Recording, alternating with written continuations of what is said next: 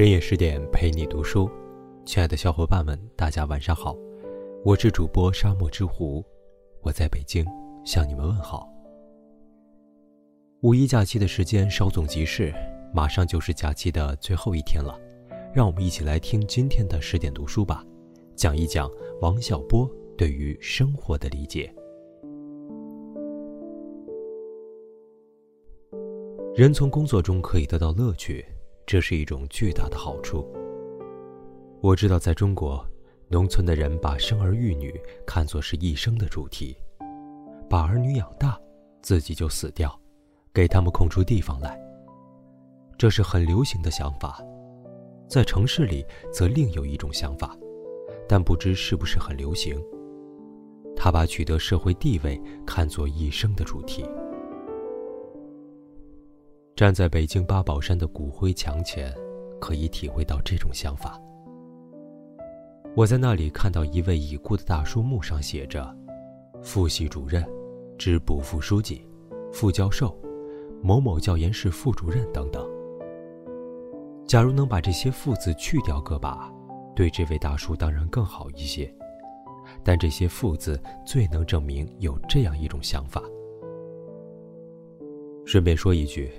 我到美国的公墓里看过，发现他们的墓碑上只写两件事：一是生卒年月，二是某年至某年服兵役。这就是说，他们以为人的一生只有两件事情值得记述：这位上帝的子民曾经来到尘世，以及这位公民曾去为国尽忠。写别的都是多余的。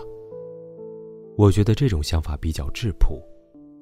恐怕在一份青年刊物上写这些目前的景物是太过伤感，还是要及早回到正题上来吧。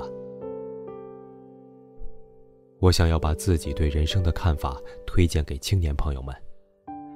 人从工作中可以得到乐趣，这是一种巨大的好处。根据我的经验，人在年轻时最头疼的一件事就是决定自己这一生要做什么，在这方面。我倒没有什么具体的建议，干什么都可以，但最好不要写小说，这是和我抢饭碗。当然，假如你执意要写，我也没理由反对。总而言之，干什么都是好的，但要干出样子来，这才是人的价值和尊严所在。人在工作时，不单要用到手、腿和腰，还要用脑子和自己的心胸。我总觉得国人对这后一方面不够重视，这样就会把工作看成是受罪，失掉了快乐最主要的源泉，对生活的态度也会因之变得灰暗。人活在世上，不但有身体，还有头脑和心胸。对此，请勿从解剖学上理解。人脑是怎样的一种东西，科学还不能说清楚。心胸是怎么回事儿？就更难说清。对我自己来说，心胸是我在生活中想要达到的最低目标。某件事有悖于我的心胸，我就认为它不值得一做；某个人有悖于我的心胸，我就觉得他不值得一交；某种生活有悖于我的心胸，我就会以为他不值得一过。罗素先生曾言：“对人来说。”不加检点的生活确实不值得一过，我同意他的意见。不加检点的生活属于不能接受的生活之一种。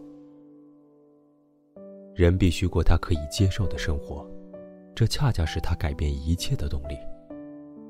人有了心胸，就可以用它来改变自己的生活。中国人喜欢接受这样的想法：只要能活着，就是好的。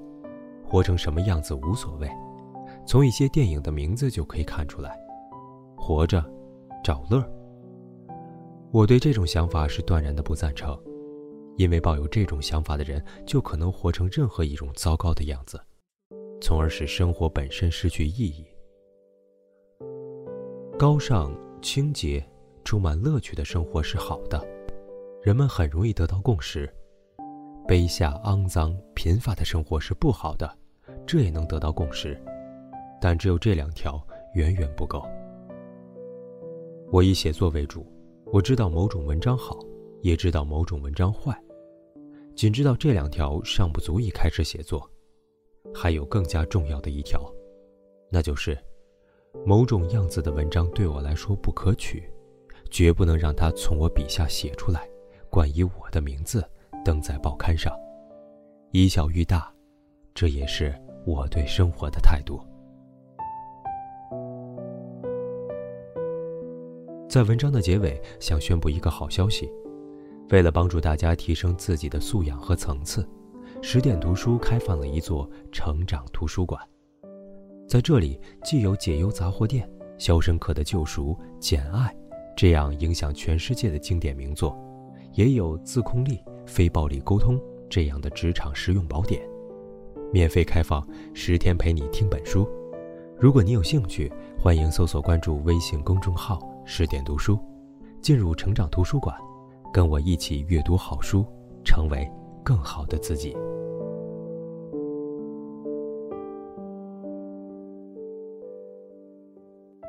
好了，这就是今天的十点读书。关注更多美文，敬请关注微信公众号“十点读书”。我是主播沙漠之狐，我们下期见。